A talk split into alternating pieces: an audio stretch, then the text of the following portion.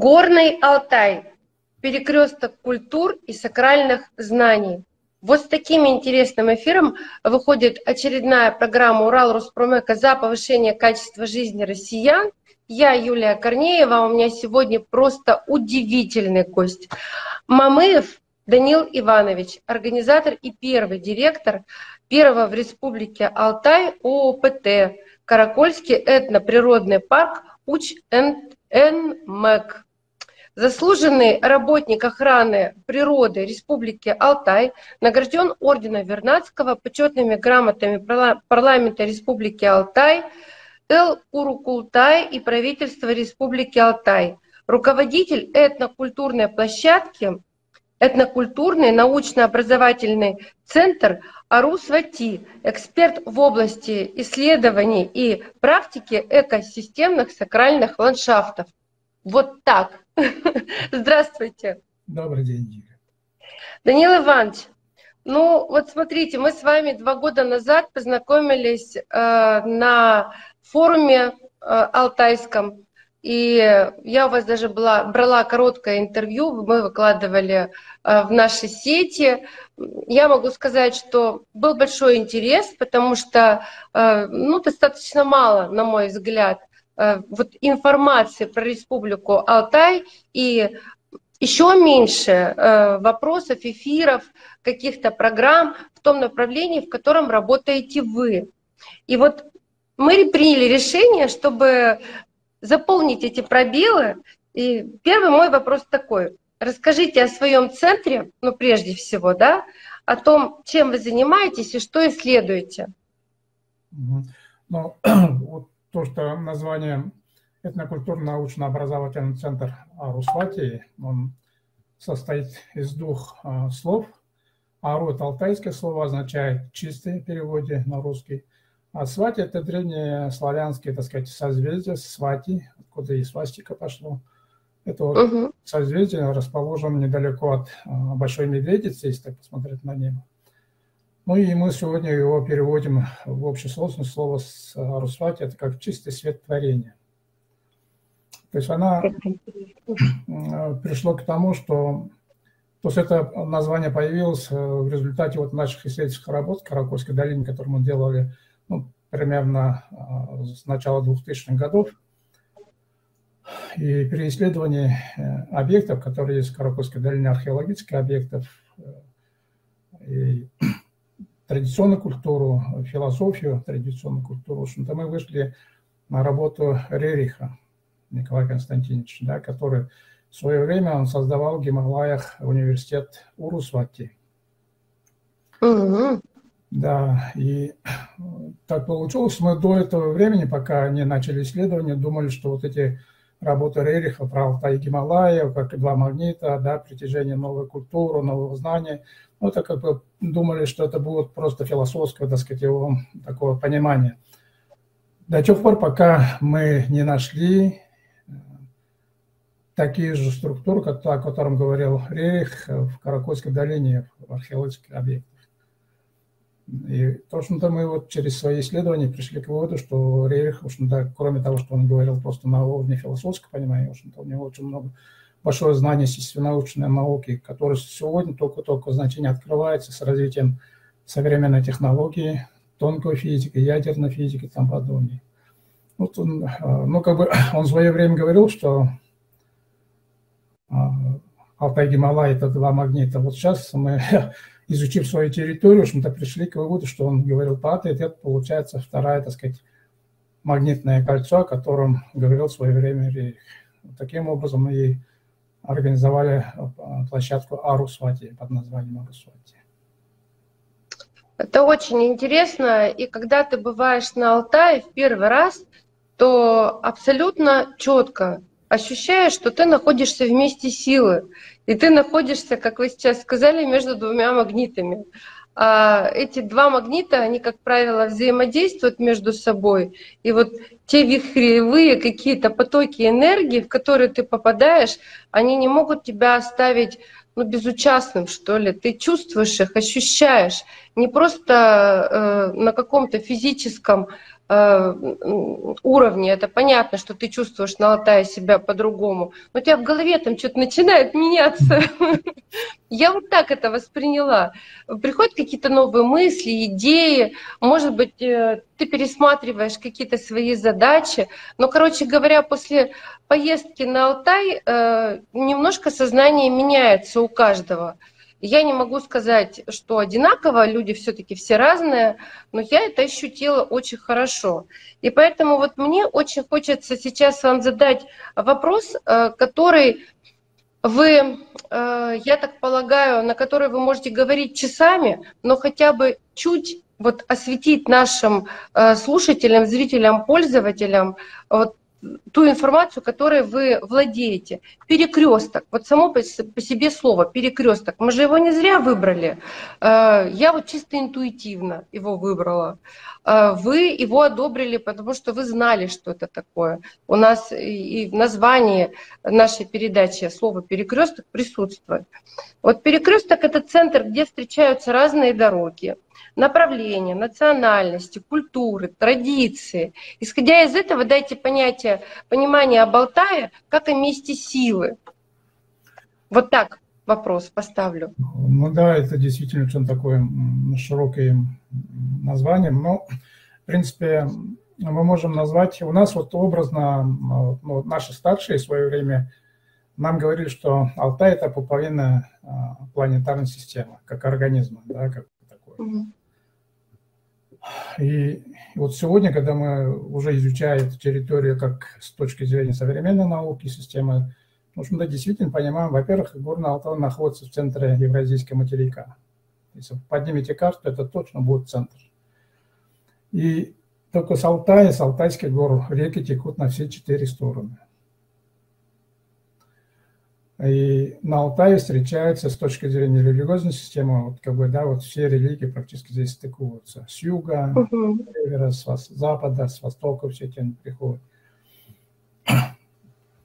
Вот это как бы образное видение, в общем-то, тоже говорит о том, что это действительно некоторый центр. Ну и, конечно, если углубиться в историю, то очень многие а, культуру в свое время а, ну, как бы очень многие ученые говорили, что да, очень многие уходили с Алтая, именно распространяясь на запад, на восток, в том числе а тело вроде бы как бы где-то с этих мест уходил, который, который в свое время потом а, разгромил, так сказать, первую государственную систему, которая образовывалась на далеком Западе.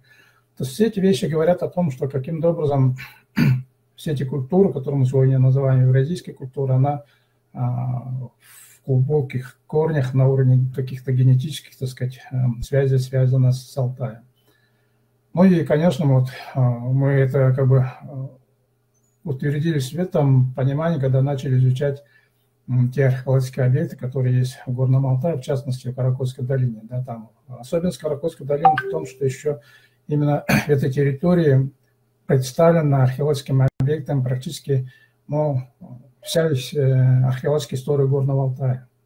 Тут есть ранние каменного века объекты, есть э, поздняя, есть э, каракольская культура, где-то 4-5 тысячелетие, есть скифы, есть тюрки уже в наше время, 4-5 век нашей уже еры. То есть вся археологическая история Горного Алтая представлена вот именно в Каракольской долине. И особенность Каракольской долины, что ну, обычно археологи замечают это даже – что ни одна пришедшая культура не разрушала объекты предыдущей культуры, как обычно бывает в других местах. То есть, угу. Таким образом, получается, что все эти культуры в течение многих-многих тысячелетий, начиная ну, с каменного века, выстраивали какого-то единственного такого а, этнокультурного какого-то, ну, как бы храмовый комплекс, наверное. И то, что угу. вы, вы заметили, что когда вы приезжаете на Алтай, вас знания начинают мысли как-то работать по-другому. То есть, и это точно, вот мы сегодня говорим, что ну, у нас есть достаточно хороший материал, который ну, подтверждает это нашу, так сказать, гипотезу, рабочую версию, о том, что древние люди, особенно э, это скифы, это на где-то седьмой век до нашей эры, когда наши предки, имеется предки сегодняшних русских и сегодняшних алтайцев, были едины их не описывали как разные культуры, они были по взаимоотношению, по отношению к миру, внешнему миру, они были основывались на одних и тех же условиях, сказать, можно сказать, знаниях. Вот в то время, по всей видимости, эти люди, ну, как бы, если так просто, просто сказать, что они пользовались магнитным полем Земли как компьютерной системой, как жестким диском. Угу. Понимаю. Да, и поэтому, когда вы приезжаете вот в такие структуры, я тоже это ощущаю. Иногда вот какие-то бывают всплески в особых местах, которые ну, сегодня в туризме называют места силы, но они действительно существуют. И насколько я сегодня понимаю, что вот традиционную культуру, то, что мы о чем говорим, и древнеславянской культуры, и сегодня древнетюркской культуры взять, то, что у нас осталось на сегодняшнем уровне от тех времен, это можно сегодня понимать только с развитием современной науки. Только, только uh-huh. науку мы можем только понимать через свою логику, что эту культуру не были настолько неграмотными, как меня лично учили в школе, что да, вот наши прадеды там были неграмотными, им было особо доделать нечего. А на самом деле эту культуру сегодня, когда мы изучаем с точки зрения современной науки, они были очень высокообразованные люди. Они очень много знали в отношении современного мира. Ну да, я согласна с вами. И более того, вот когда ты находишься э, в этих местах силы, которые, ну, любимая сейчас фраза, мне кажется, у всех – кто говорит там о Алтае или о каких-то еще других уникальных точках планеты. Но место силы ведь оно же не всем открывается, скорее всего. То, что оно будет воздействовать на каждого, это безусловно. Но э, в какой степени и как человек раскроется в этом месте силы, зависит, наверное, многое от внутренней культуры человека. Я права или нет? Да, вы совершенно правы, когда говорите о внутренней культуре. Во-первых, ну, насколько мы понимаем, ну, опять-таки, с точки зрения нашей культуры, нашей философии, да, как бы, как нас учили старшие, видеть э, мир, внешний мир, воспринимать его. Во-первых, э, в мире, то, что у нас есть такое, во-первых, можно объяснить таким образом, что вот наша культура нет единой догмы принятой, как в других культурах. Да, и нет, даже когда мы делаем церемонию, у нас церемония у каждого своя будет того, у которого делают эту церемонию. Но при этом ни тот, ни другой э, не есть, если они вне дома, вне каких-то правил, то есть они делают по-своему, это как воспринимают здесь и сейчас. Но есть три понятия. А, это вот основа, наверное, нашей философии. А, одно изречение говорит, что, что всему есть значение, в том числе каждому человеку. Вот у нас сегодня практически 8 миллиардов людей на Земле. И вот с точки зрения нашей философии, это можно понимать таким образом, что все эти 8 миллиардов людей, у каждого свое предназначение появления в этом мире. Нету двух одинаковых людей с одинаковым предназначением. Угу. Второе, а, э, постулат говорит о том, что всему есть свое время когда начинать какое дело, когда заканчивать и там подобное. И в том числе, когда родиться, когда умирать, это все, так сказать, свои. Ну и третий постулат – это а, всему должно быть мера. Ну и в русской культуре сегодня осталось, да, даже если ты должен знать меру, да если даже молишься, поклоняешься своему Богу, меру на это все делать. Вот когда мы значение, время и меру соединяем в единую систему – это то, что у нас называется вести себя по совести. И оказалось, вот понятие совести есть только в нашей тюркославянской культуре, в евразийской культуре. Других угу. понятий нет. И вот когда вы сказали, что внутренняя культура, вот это и есть, когда человек знает, что такое понятие совести, и когда поступает, приходя в место силы, конечно, это место силы на них будут действовать по-разному, потому что в зависимости от того, что какой у него функциональная значимость, какую он функцию здесь в этом мире должен играть роль. Ну, я согласна, да, я абсолютно согласна с вами. Слушайте, ну вот смотрите, интересно очень. А вот какие религии преобладают на Алтае? Э, вот вы сказали, все представлены. И я, в общем, это тоже эту информацию знаю. А кого больше всего? По численности вы имеете в виду, да? Ну да, примерно. Вот какие э, религии являются у вас преобладающими? Ну, в основном, конечно, у нас православие, потому что у нас э, практически большая часть русское население, это э, православное, но у нас еще есть э, староверы, вот, да, в свое время так называемые после раскола церкви, угу. староверы уходили в Сибирь, и в частности на Алтай не приходили. Угу. И мы понимаем, что это тоже неспроста, они не просто так сюда пришли на Алтай, потому что когда человек трудно, он всегда старается идти к себе, своим родственникам, к себе домой, там, где больше защиты. И поэтому тоже это знаковая система.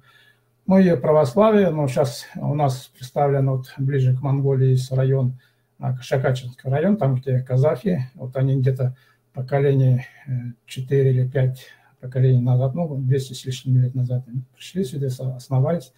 Это ислам. Uh-huh. Есть у нас достаточно сильное влияние было через Монголию еще ну, лет в те же годы, наверное, а, буддизм как ламаизм, да, как одно из ответвлений буддизма приходили. То, что мы сегодня называем алтайской религиозной системой, во многом она перемешана именно вот через э, с буддизмом. И поэтому сейчас очень многие люди путают э, шаманизм с алтайской верой, белой верой, и бурханизмом и тому подобное. Ну и, конечно, у нас э, есть и другие вот эти течения вот этих трех религиозных систем. Угу. Я понимаю. И более того, если э, вот говорить, к примеру, о религиозной составляющей, на сегодняшний день для современного мира это один из основных э, геополитических вопросов и вопросов внутренней политики любого государства. И в Российской Федерации я уверена в том, что есть, э, существуют и есть дальнейшие предпосылки э, объединения интересов э, различных конфессий, различных народностей. На мой взгляд, вот на Алтае очень нежно и трепетно относятся к каким-то твоим собственным э, пониманием, нет насилия. То есть вот ты понимаешь так, как вот мир, как ты понимаешь, ну понимай, там, допустим, через какое-то время, может быть, у тебя э, твои взгляды слегка трансформируются, это тоже хорошо. Главное, чтобы был рост культурный, э, чтобы был рост духовный. Э, и вот я так полагаю, в зависимости, вот именно это идет от того, что большое количество национальностей прошло через Алтай и каждый оставил свой след. И как вы правильно сказали, никто ничего не разрушил. И вот это на Алтае, вот мне кажется, такая неоспоримая ценность, которую нужно хранить. Как вот, я не знаю, как какой-то клад, какой-то, э, я не знаю, ну, наверное, самое ценное, что у тебя есть. Короче говоря, это и есть сакральное знание. Вот накопленное веками, столетиями, тысячелетиями э, именно на этой территории. Правильно? Да, вы совершенно правильно сказали, потому что ну, через изучение вот этих эм, особенностей совмещения традиционной культуры с, мест, с э, самым местом, через археологические объекты, мы четко начали понимать, что вот эти объекты, они не просто выстраивались или не э, это не были объекты захоронения останков человека, как его современная наука объясняет. То есть это некоторые структуры, которые созданы на уровне более глубоких знаний, э, особенно земного магнетизма, геофизики Земли и тому подобное, с учетом геологии местности. Вот когда мы начали эти вещи изучать, оказалось, что вот эти люди очень хорошо разбирались во всей этой современной научной системе, оказалось. Угу. И, и получается, что да, вот эти э, Алтай действительно вот в комплексе он является действительно некоторым таким банком данных генетической памяти вообще многих народов, которые ушли в свое время с Алтая. Угу. И в принципе это вот сейчас же многие ученые там есть, да, вот хранят в больших хранилищах зерна, там продукты питания тому подобное, чтобы если в случае какие-то катастрофы, что можно взять с этой банка данных и выращивать. И это вот э, Алтай примерно является банком данных вот этого культурно сказать, как можно что-то выразить, ну, памяти, да, знаний о тех культурах, которые ушли в свое время. И да это только поверхностная часть, то, что мы говорим сегодня. Если углубиться, ну, сегодня уже наука, конечно, способна изучать это более детально, но надо создавать некоторую такую специальную систему изучения, целенаправленное вот это, этого феномена. И насколько мы сегодня понимаем, вот сейчас очень многие говорят, там, непонятно русский дух, да, когда, допустим, когда русского человека никогда не угадаешь, как он поведет в тех или других ситуациях, он у него нету, как мы говорим, догмы, да, там, поведения. Оказалось-то вот у нас в России сегодня ну, более 200 э, этнических групп, можно сказать, больше 200, наверное, этносов живут. И они все коренные, получается, то есть они и в том числе русская культура на Западе, угу. тоже исконно традиционные места. И вот, э, насколько мы сегодня понимаем, то, что Гумилев в свое время говорил, что ландшафт формирует культуру. И если с этой точки зрения подойти, то если все совместить, действительно у нас получается очень огромный такой банк знаний о ландшафтной среде, где они, вот эти культурные, так сказать, этнические группы развивались в течение многих-многих поколений. Вот через нашу культуру, культуру всех этих народностей можно ну, примерно понять э, закона этого ландшафта. Как можно там вести, что можно там развивать, что нельзя делать. Она все обозначена через культуру вот этих народностей, которые проживают в этих ландшафтных зонах. И угу. что я а, заметил для себя, вот раньше в советское время была ландшафтная карта Советского Союза, включая Среднюю Азию, там все это, которые ушли да, от нас сегодня.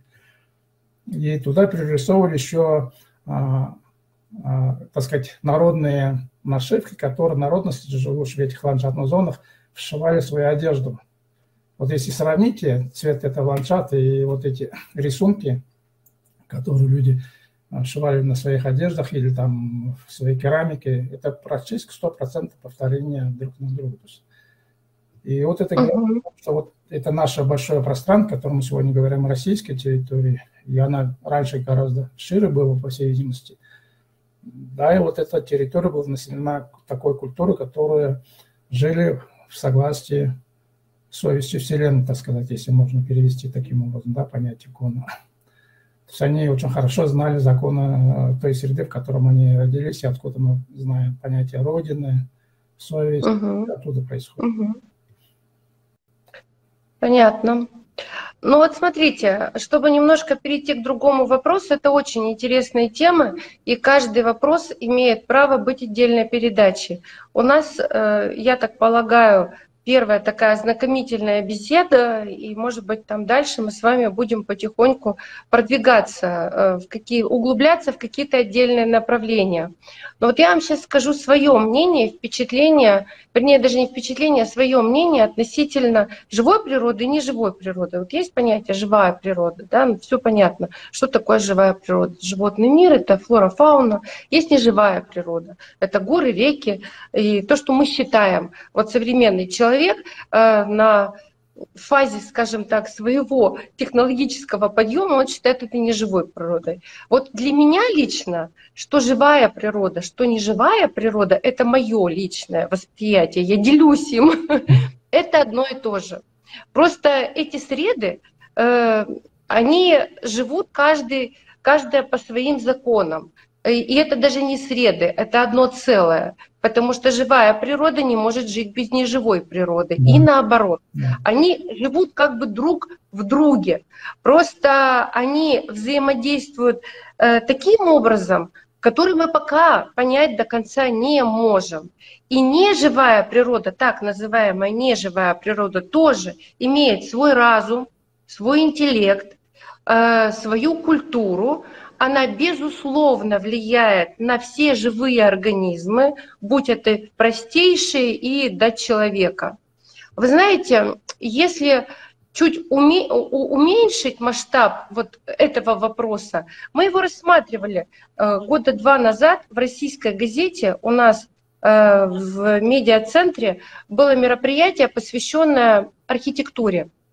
И я уговорила наших коллег, чтобы был один из докладов, это влияние э, архитектурных обликов на э, мышление и формирование э, сознания человека.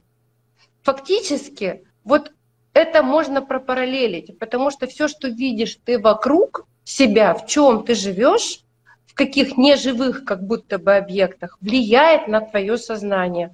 Формы, температуры, климат, э, геомагнитные поля, еще что-то, потому что даже у каждой э, у каждого предмета, у каждой, э, допустим, геометрической формы есть своя энергетика. Ну, это уже доказали. Физики уже доказали.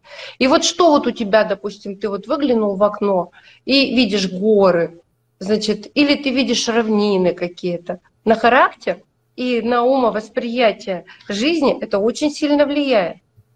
Так ведь? Да. Ну вот, насколько мы сегодня начинаем понимать, э, вот действительно от живой и неживой природы меня тоже учили в школе вот этим понятием.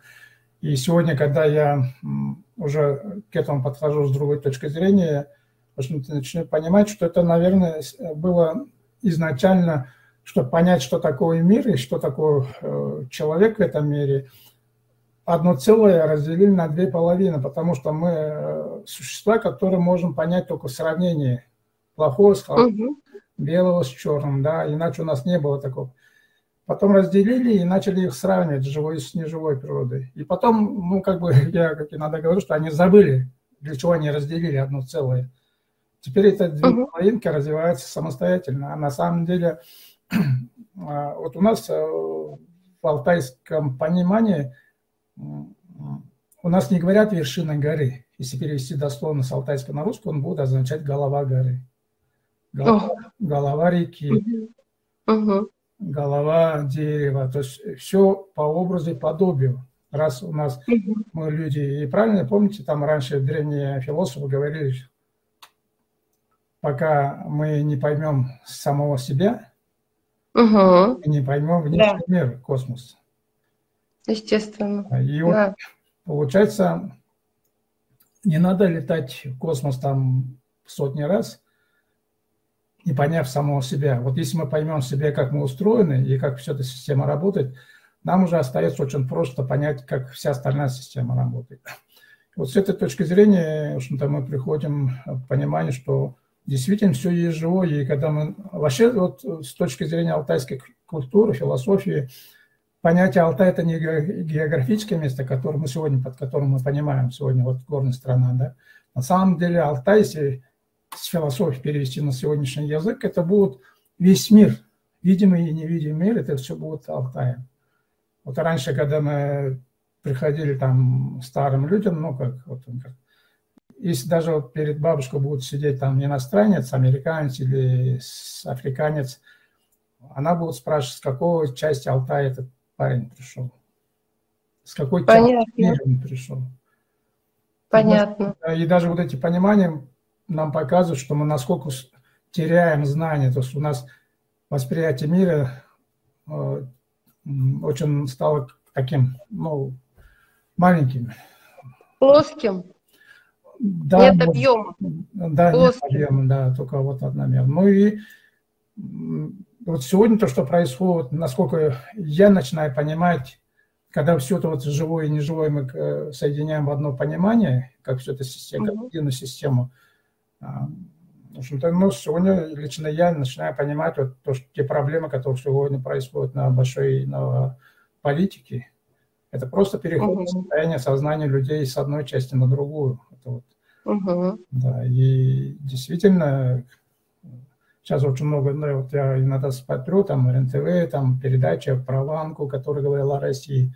Очень многие вещи интересные. И если учесть, что, да, наше вот пространство еще сумело сохранить вот те глубины древние знания, на разных уровнях, то вполне возможно, что начинается совершенно новое восприятие мира и какие-то новые нормы, связанные с понятием совести, вести себя по совести.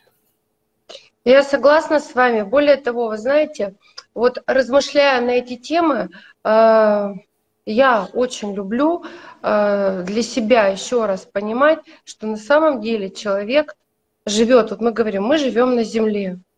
Земля огромна. Мы не изучили до конца, что в глубине, вообще как состоит Земля. Мы просто не понимаем. Э, мы говорим, что мы живем на Земле, э, и мы самые тут э, главные, самые разумные. Это, конечно, здорово. Но на самом деле мы живем на тоненькой корочке Земли, поверхности. Чуть вниз – все, жизни нашей не будет. Чуть вверх – все, жизни тоже нашей не будет. Пойдут какие-то глубинные процессы внутри Земли, нас тоже не будет, потому что невозможно э, преодолеть силу Земли, силу космоса, силу природы. Это мы не сможем это сделать. Даже вы знаете, когда идет цунами, предположим, сносит все полностью. Вот это сила Земли.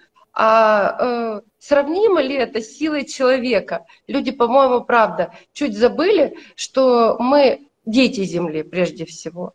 И как дети, земля нас надо, нужна, ну, должна воспитывать, и мы должны ее любить как мать, там, как отца, как своих близких, там, кто как хочет, пожалуйста, как своих учителей. Но нужно понимать, что мы здесь еще и гости ко всему прочему.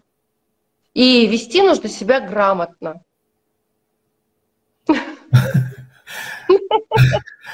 Это я так думаю, однако. Вот э, я буквально недавно вернулся с Японии, вот так мне так получилось, что съездить в Японию, они меня пригласили, ну, вот по тем работам, которые я тут делаю, они заинтересовались.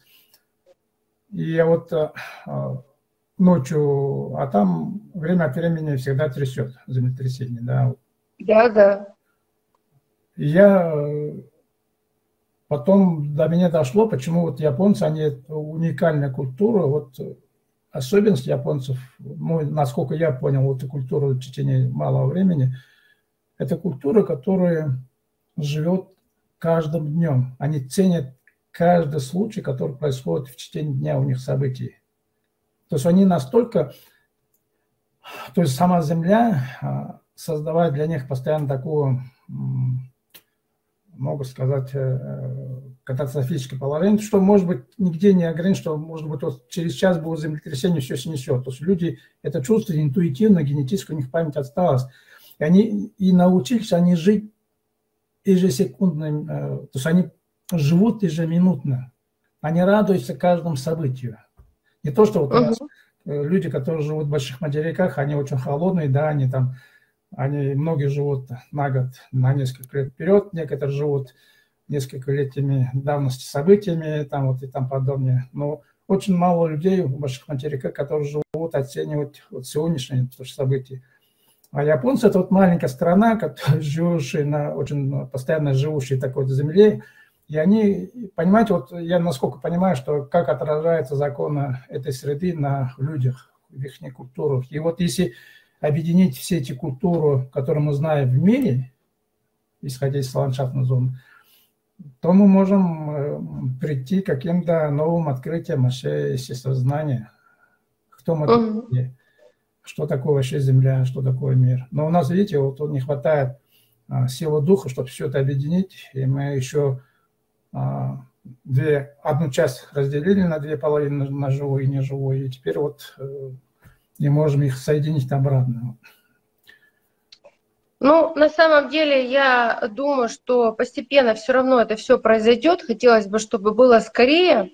Э, какие-то первые, может быть, шаги в этом плане человечества и россияне, в частности, на Алтае и у нас на Урале делают, это через понятие природных памятников, именно природных памятников. То есть это та местность, те ландшафты, которые существуют в точке, в какой-то конкретной точке Земли. Э, плюс краснокнижные животные, растения, э, рельеф местности, все вот это оно влияет, естественно, на человека. И очень хорошо, что сейчас существуют такие ОПТ, э, в которых это соединяется воедино. Может быть, мы до конца недопонимаем, насколько это едино, единый организм, и насколько это единая система, но уже положено начало какое-то, начало положено. Вот вы э, с точки зрения э, развития ОПТ на Алтае и с точки зрения развития и сохранения э, краснокнижных животных, э, растений. Вот что можете сказать вообще, как давно вот в новой истории стали проводить такие программы, как, допустим, сохранение барса, ирбиса, сохранение там каких-то краснокнижных э, растений на Алтае и так далее. Вот расскажите что-то. Вы же у истоков стояли ну, может быть, не у истоков, наверное, она, вот, насколько я знаю, она была давно, еще советских времен, вот эта uh-huh. категория. Uh-huh. Но а, как бы ну, мы к этому приблизились, конечно, после перестроечного года, когда в, в Афеях, почему мы занялись вот этими сакральными территориями. Это вот после перестроечного года, когда у нас в новом государственном законодательстве появилось эм, как бы, то есть когда дали возможность всем культурам проповедовать свои культурные особенности, как бы такое религиозное mm-hmm. и там подобное. И вот когда все культуры начали уходить в свои традиционные вещи, в общем-то мы, как коренное население, тоже задуматься, а где наши источники наших, так сказать, духовных э, знаний. У христиан есть э, храмы, да, комплекс, у буддистов своя доционная система – у мусульман тоже есть, есть, ну, если так взять большие религиозные системы. А где мы, которых нас называют язычниками, допустим, да, у нас нету такой получилось системы, где мы должны получать те знания, которые называются духовными. И, в общем-то, мы пришли к выводу, что это вот наши природные объекты, которые обозначены коренными культурами как сакральные священные природные объекты. Вот с тех пор мы начали эти вещи изучать, и вот э, когда изучая, что такое вообще сакральная территория, Э, территории с точки зрения современной науки, общем-то, мы начали понимать, что и тотемные животные, да, есть во многих культурах. И у нас в алтайской культуре тотемные, то есть у нас еще сохранилась родовая принадлежность. Большая часть алтайцев сегодня знает, с какого он рода, по отцовской линии, с какого рода и по материнской линии. И, угу. и по материнской линии, и по отцовской линии и у нас есть два тотема, то есть особых. Э, это растительный и животный тотем. То есть животное или растение, с которым мы считается кровно связаны. И вот с этого понятия, когда э, в начале, в конце 90-х годов, в начале 2000-х годов, когда мы создали особо охраняемую природную территорию, как вот под названием Каракольский этнокультурный парк, очень раньше назывался, потом стал этноприродным парком Ученик. Потом слово этно вообще убрали э, с названием, потому что наших э, федеральных законов таких типов охраняемых территорий нет. Мы остались как природный Но, тем не менее, мы когда начали эти вещи изучать, и э, тогда, в начале 2000-х годов, был у нас очень хороший э, человек, он достаточно, он э, наш алтаец, он в свое время работал в представительстве в Москве, Республика Алтай, Чагат Алмашев. Он в начале 2000-х годов создал фонд устойчивого развития Алтая, так называется, под таким вот по его. И этот фонд, э, он единственный, наверное, человек, который умел писать в те времена, работать с грантами, зарубежными грантами, потому что у нас в те времена российских грантов не было, и все зарубежные были. Это э, глобальный ГГФ, там ну, разные про ООН-ГИФ. У нас была очень большая программа, программа развития Организации Объединенных Наций в России, так она называлась официально, то есть это было на уровне государственной системы. И вот через эти программы мы начали вот такие, ну, изучать особенности вот этих э, элементов, э, которые касаются традиционной культуры. И, конечно, вот мы э, в то время, где-то в начале 2000-х, где-то 2005 годы, наверное, вот первый он организовал вот праздник Ирбиса, который сегодня на слуху у каждого республики Алтай, в том числе, да, сейчас даже памятники строят. Но это начиналось вот с тех времен вот, при помощи вот, Чагата Алмашева, который, к сожалению, сегодня очень многие забыли. И он в свое время был очень известным человеком. Он очень хорошо говорит по-английски, и он, особенность у него в том, что он, у него есть коренное знание и, так сказать, современное знание очень хорошо. Да. Ну вот практически очень многих сотрудников уже природных парков, а у нас к этому времени уже создавалось где-то около 5-6 охраняемых территорий, это было после в Чинмеке уже еще 4 или 5 создавалось. Два из них потом ликвидировали, сняли. Это вот Чуйозы был а, природно-хозяйственный парк и э, природный парк Катунь был в Чемальском районе ликвидировали. И вот очень многие специалисты вот этих парков, они выезжали за рубеж, знакомились с другими охраняемыми территориями, которые уже создавались на других территориях, континентах. И, ну, вот в том числе и вот э, как раз этот праздник Ирбиса, э, Барса, начинался оттуда. И э, мы-то изучали его с точки зрения, почему вот особенно это он как бы более четче обозначен туда, ближе к Монголии, горной части, потому что, ну, раз они, это среда обитания, и, конечно, там в этой среде очень близкие контакты, что с монгольской стороны, что с алтайской стороны чабанов, которые проживают на этих территориях с этим Мельбисом. Да, вот и когда мы начали прослеживать эти вещи, в отношении чабанов, а, от которых время от времени утаскивает, так сказать, овечек э, Ирбисы, там, общем-то, мы поняли, что да, вот э, все-таки есть у них какая-то не прописана законная взаимоотношения с этими ирбисами и местных людей.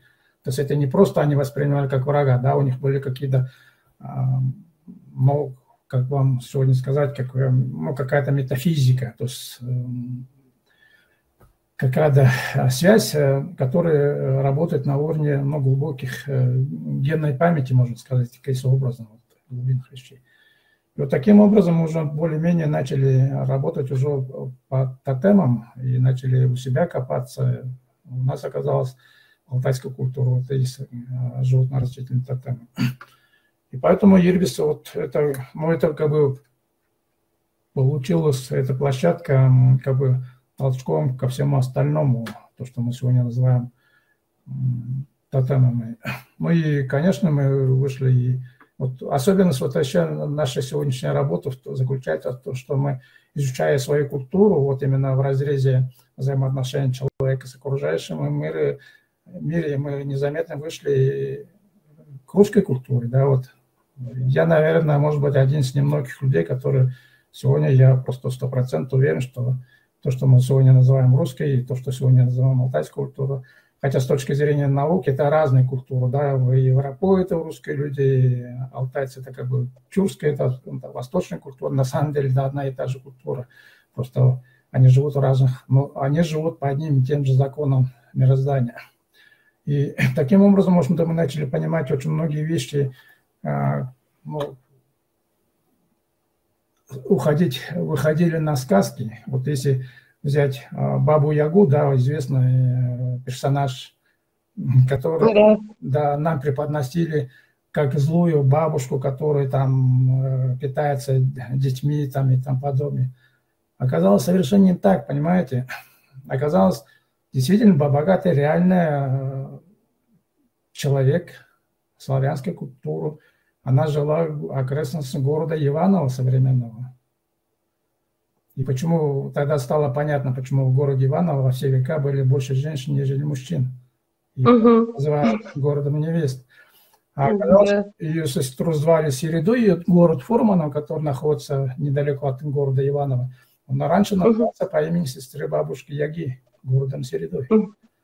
Угу. И оказалось, почему, откуда появилась вот такая легенда, что она питается детьми, вот буквально до недавних времен я еще находил а, в интернете, читал, что в окрестностях города Ивана, в глухих деревнях, где практически никого уже не осталось, еще оставались бабушки, которые могли недоношенных детей особым образом готовить тесто, и этого ребенка, недоношенного ребенка, куда заворачивают, кладут на лопаточку деревянную и подкладывают в русскую печку. То есть это барокамера, то, что мы сегодня слышим, да, это, То есть, получается, наши, в кавычки, неграмотные бабушки еще в те времена могли это делать запросто в русской печке. До развития ребенка. Допустим, недоношенного ребенка можно было доразвить. Да, допекали. Допекать, да. Да. Угу. И, и вот таких примеров мы сегодня очень много находим. Вот это, конечно, ушло у нас от изучения вообще, что такое тотемное растение, животное, и в том числе вот а, барсы, да, которые мы там в Ирбисе начали исследовать, изучать взаимоотношения uh-huh. людей с окружающим миром. И, конечно, вот и оказалось то, что очень многие наши сказки, они немного, а, то есть те, а, через сказку, вот как говорят, да, в сказке, как говорят по-русски там, неправда, но есть какая-то там смысл, да, глубокий. Вот это. Да, да, да, да. есть смысл. Да. Доброму молодцам урок. Да, вот, вот. Оказалось, что надо просто его действительно, надо было читать его в школах через э, предметные знания, а не так просто угу. читать. И получается, угу. что вот, э, понимаете, у нас я ничего не задерживаю, я могу давать. Не, мы, мы еще, у нас еще минут 10 есть с вами. А, ну, я так коротко тогда просто как бы э, скажу, что и вот через это мы, понимание, вышли на волка, угу. серого волка. Угу. А у нас есть такое понятие, что волк – это мы их, ну, по крайней мере, мои родители никогда не называли его волком. Его uh-huh. уважительники ему, ему было а, Кухоев называли, или называли парень в голубой шубе. Такой, да, как uh-huh. И оказалось то, что когда мы начали изучать, почему к нему так относились именно в алтайской культуре, оказалось, когда мы начали изучать эти вещи повадки, когда мы э, начали читать научную литературу по повадкам волков, в тех или других случаях, оказалось то, что мы сегодня называем алтайской культурой, именно в таком глубинных смыслах, как вести себя на охоте, как себя вести в дома – Оказалось, это все перенято от волчьей системы выживания, понимаете? Ну да, да. Волки, кстати, социальные животные. Это угу. э, современная даже наука признает. Да.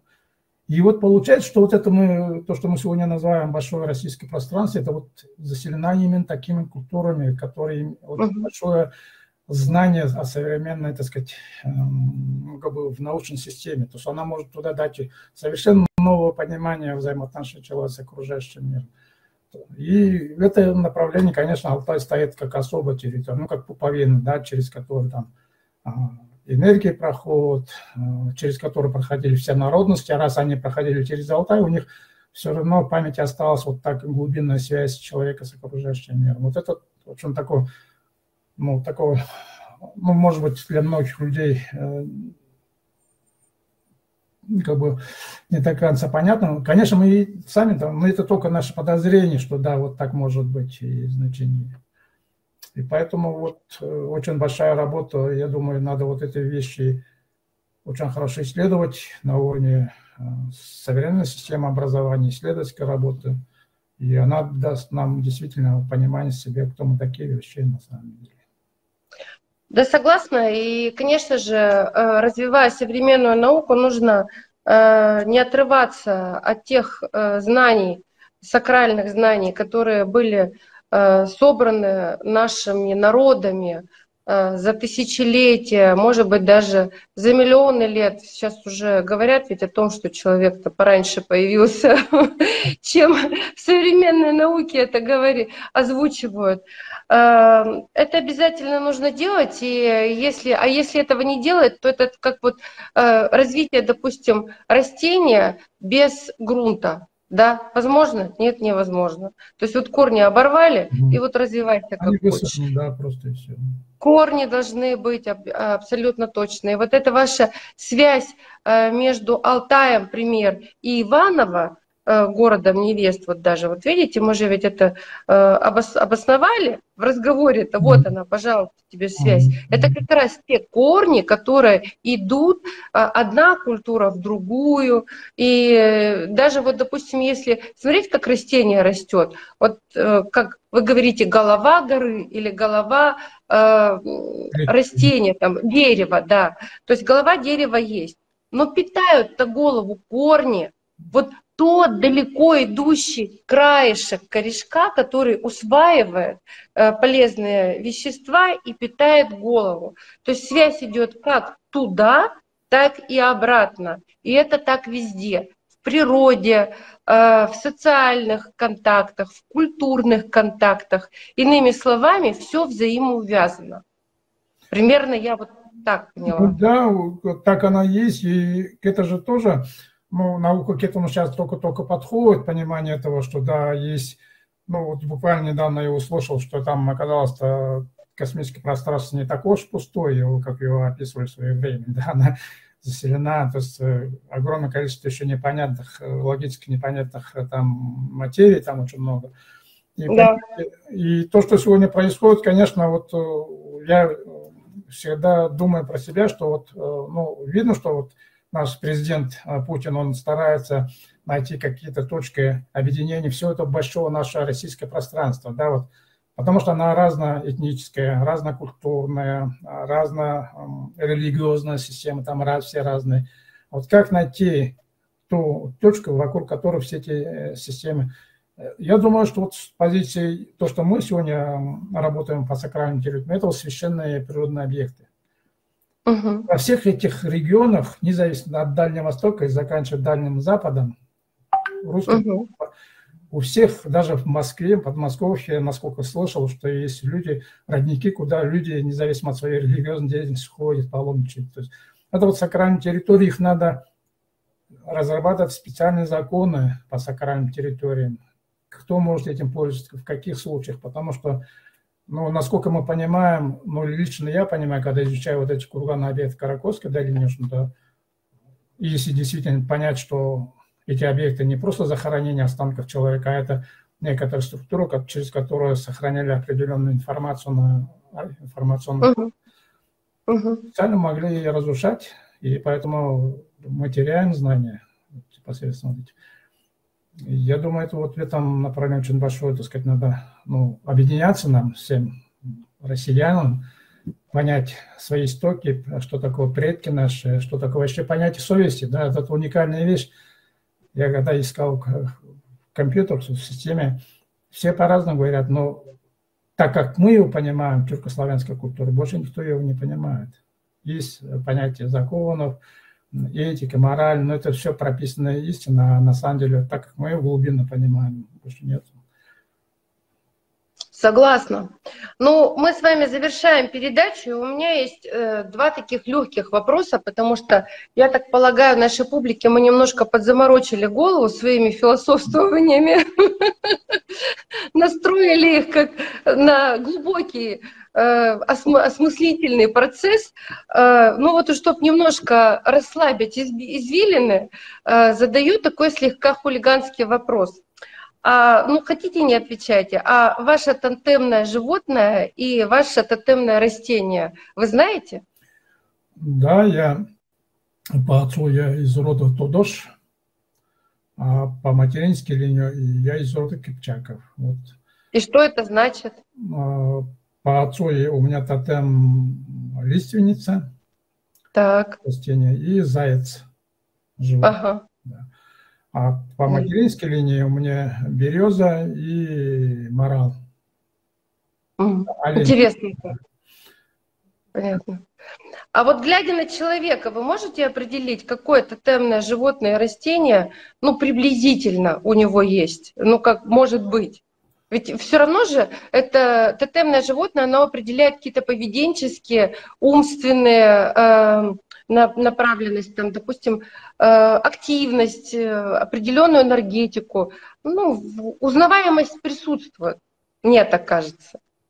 Ну, эти связи действительно есть, но, конечно, я не смогу это сделать, увидев человека, хотя сегодня вот насколько мы, очень многие люди приезжают, говорят, вот как можно нам, вот теперь мы начинаем понимать, что только тотемы, да, что такое родовая принадлежность, вот мы хотим узнать, с какого мы рода, как, какие наши тотемы. Ну, ну, может быть, есть люди, которые могут подсказать, но есть очень много систем наверное, на компьютерах, если покопаться, и свой характер. Если, потому что мы свой характер только мы сами знаем больше никто. Только мы сами, да. Да, и если мы будем честно подходить к этому, может быть, узнаем поведенческим, через поведенческое, так сказать, восприятие, кто мы такие. Но иными словами, нужно для того, чтобы там, допустим, знать о себе больше, нужно все-таки собирать э, свои знания о своей семье, о своих близких, а потом уже о крае, о своем, и о родине. И так пошло дальше, вот так, как луковица. Да, да. Один виток за другим пошел. И последний вопрос. Смотрите, вот я э, посмотрела ваше видео, очень интересное у вас на сайте выложено. Оно такое познавательное и на мой взгляд, даже мы, наверное, с вашего разрешения, если можно, его потом выложим у себя на наших ресурсах, если mm-hmm. позволите, потому что оно содержит в себе образовательные, просветительские нотки. Это будет очень полезно и интересно для тех, кто не был еще на Алтае, mm-hmm. или, может быть, был, но рассматривал Алтай слегка по-другому, с другого ракурса. Это вот если... Да? Название. Видео вот на этом самом, на сайте, вы мне помните, отправляли сайт э, по ОПТ непосредственно, у вас идет как такая экскурсия видео, экскурсия, и вы комментируете полностью, там больше часа видео. Очень интересное, мне оно правда очень понравилось. Ну, вот я вам потом ссылочку скину, вы мне, если разрешите, мы его выложим Хорошо. Э, для своих пользователей, чтобы они ознакомились. Угу. А у меня такой вот вопрос. Скажите, на Алтае есть э, какие-то информационные каналы специализированные, э, может быть, какие-то интернет-ресурсы, э, в которых содержится большое количество информации вот именно о природе Алтая, об уникальности. Есть что-то специализированное или нет?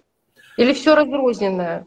Ну, кажется, такого чисто такого в компактном виде такого нету. В каждой программе угу. там говорится о уникальности Алтая, но это все... То есть там единой такой системности я не вижу. Просто это каждый передача угу. по-своему делает. А хотелось бы вообще такое? Конечно, да, то, что мы пытались в своем как бы, ресурсе сделать, да, вот на своем сайте попытались как-то uh-huh. привести в соответствие, вот именно, чтобы было единое целое, то есть сама философия, невидимая часть, метафизическая часть, было все введены. А, конечно, хотелось бы, но у нас нет специалистов, которые могли это все сделать, и мощностей, так сказать, нету никаких. Ну, значит, потихоньку будем делать вместе. Ну, спасибо, я буду очень рад. Я буду очень рад.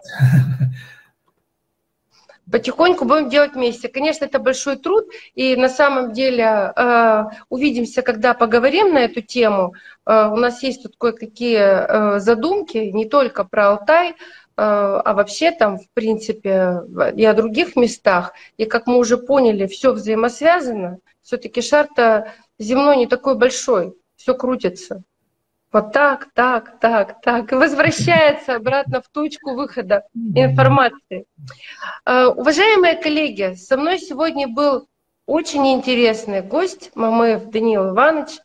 Э, смотрите это видео, думайте о том, что вы часть Земли, часть Вселенной, что вы тут э, пришли для выполнения какой-то миссии в данное время, в данное место. Э, думайте, задумайтесь о том, э, что вы хотите от этой жизни. Э, смотрите наши передачи, наши эфиры, и мы вам желаем добра, любви, счастья, и чтобы все у вас получалось.